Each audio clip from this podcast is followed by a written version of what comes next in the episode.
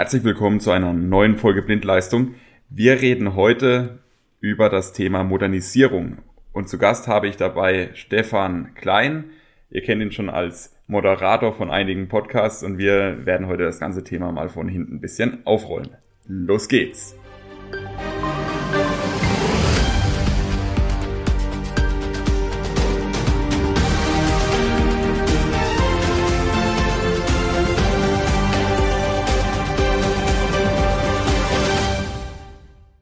Hallo Stefan.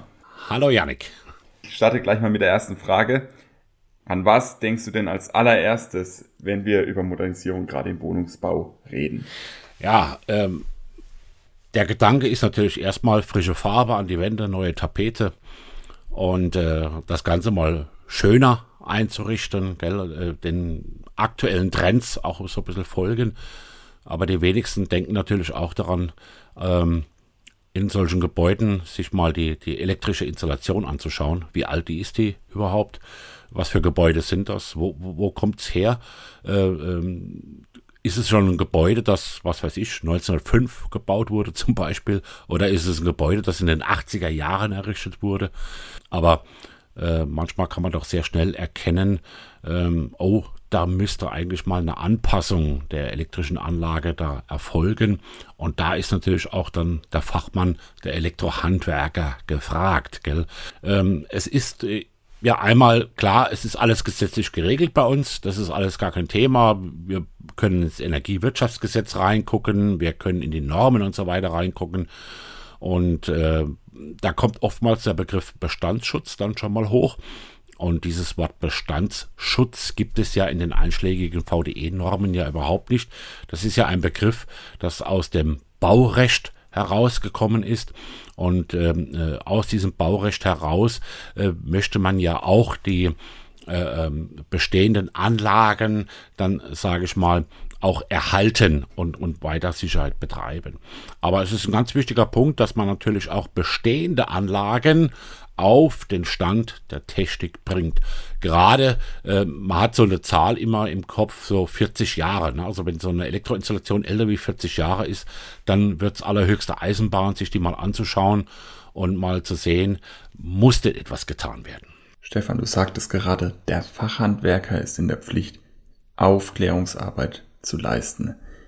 Wenn ich jetzt an so eine Altanlage rankomme, wie erkenne ich denn eigentlich auf den ersten Blick, okay, hier muss ich wirklich was ändern, hier muss ich die elektrische Anlage anfassen. Ja, wenn man mal so, ein, so eine, eine, Verteilung aufmacht und, und man schaut mal da rein und jetzt, jetzt kann man so ein paar äh, Sprünge machen in der Geschichte. So bis in die Ende der 70er Jahre hatte man eigentlich nur den, den klassischen Leitungsschutzschalter im, im Sicherungskasten drin. Da war nicht mehr da. Also ähm, das Thema Kabel- und Leitungsschutz wurde hier berücksichtigt ab den Anfang der 80er Jahre, da kam ja der FI-Schutzschalter oder auch Personenschutz mit in die Norm hinein, wurde das mit aufgenommen. Da hat man ja gesagt dann, äh, ja, das Bad und die Außensteckdose, die müssen mit einem FI-Schutzschalter versehen werden.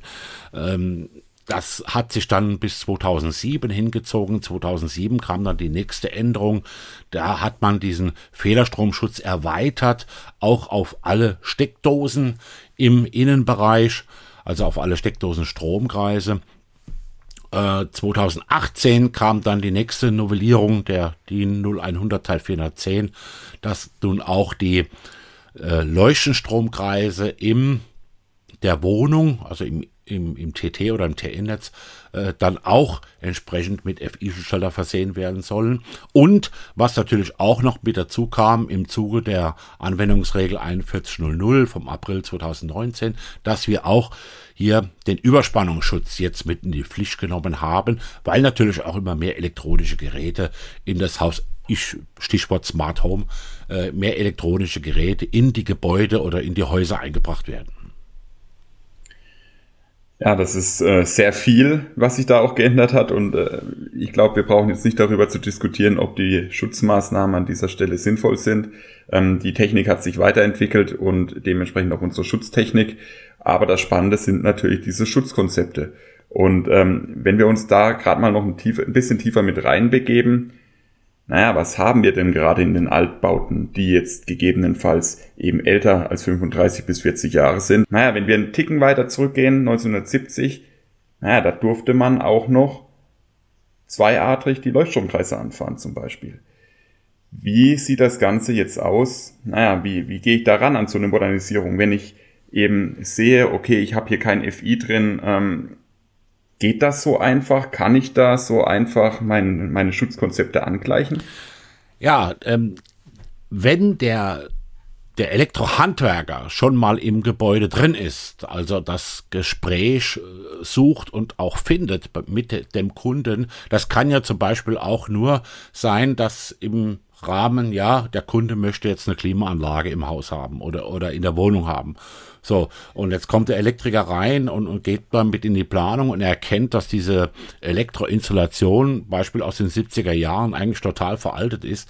Dann, dann muss er natürlich auch auf den Kunden eingehen und muss ihm das begreiflich machen, dass eben äh, äh, im Rahmen der, der baulichen Veränderungen ja, zum Einbringen einer Klimaanlage zum Beispiel, dann natürlich auch hier äh, alle anderen äh, ähm, äh, Elektro- Arbeiten so ausgeführt werden, dass eben die ganze elektrische Anlage wieder auf Vordermann ge gebracht wird.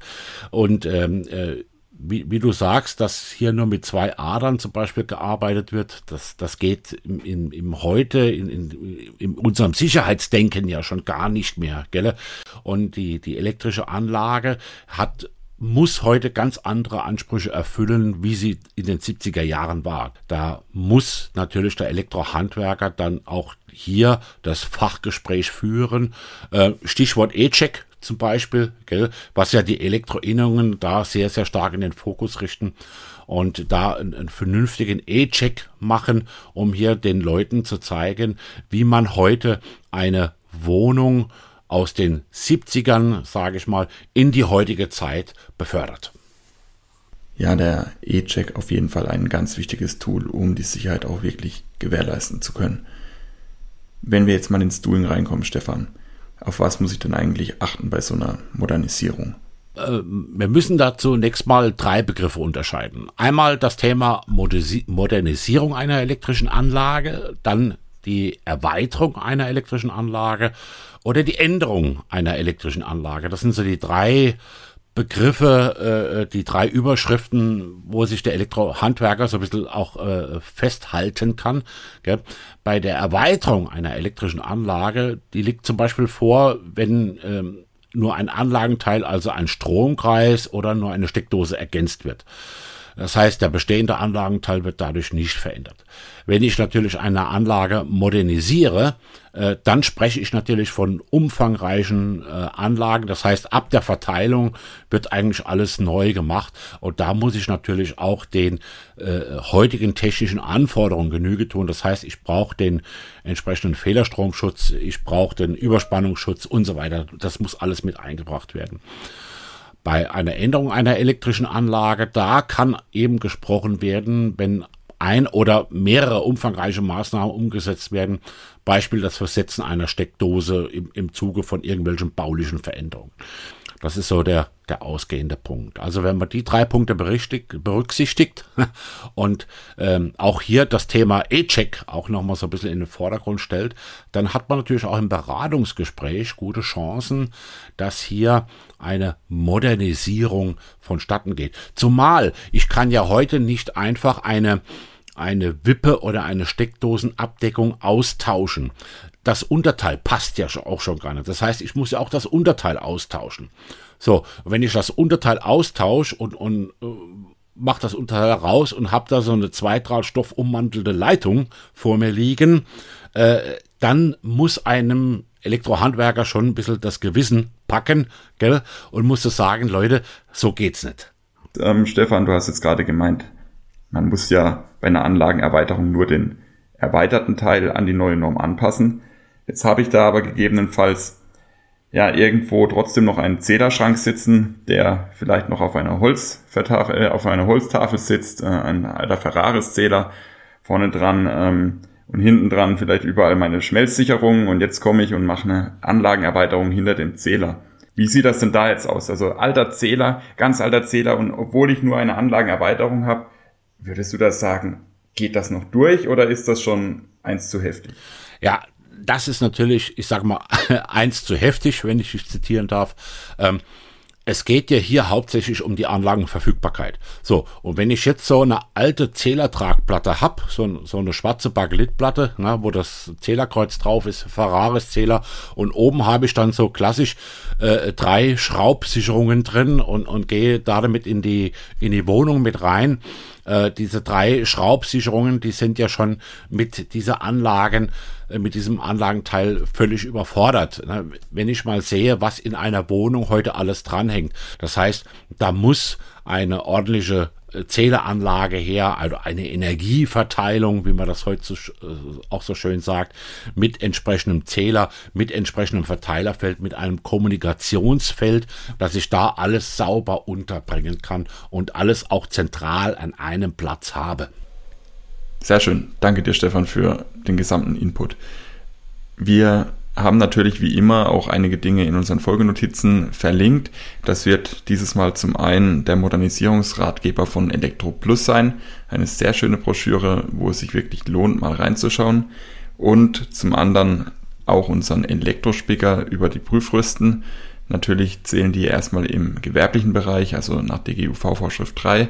Aber Sie referenzieren auch auf den E-Check, was natürlich hier ein ganz, ganz wichtiges Tool ist, um unsere Bestandsanlagen auch wirklich zu überprüfen. Und damit entlasse ich mehr oder weniger alle und ich freue mich natürlich, wenn es wieder heißt Blindleistung, der Elektriker-Podcast.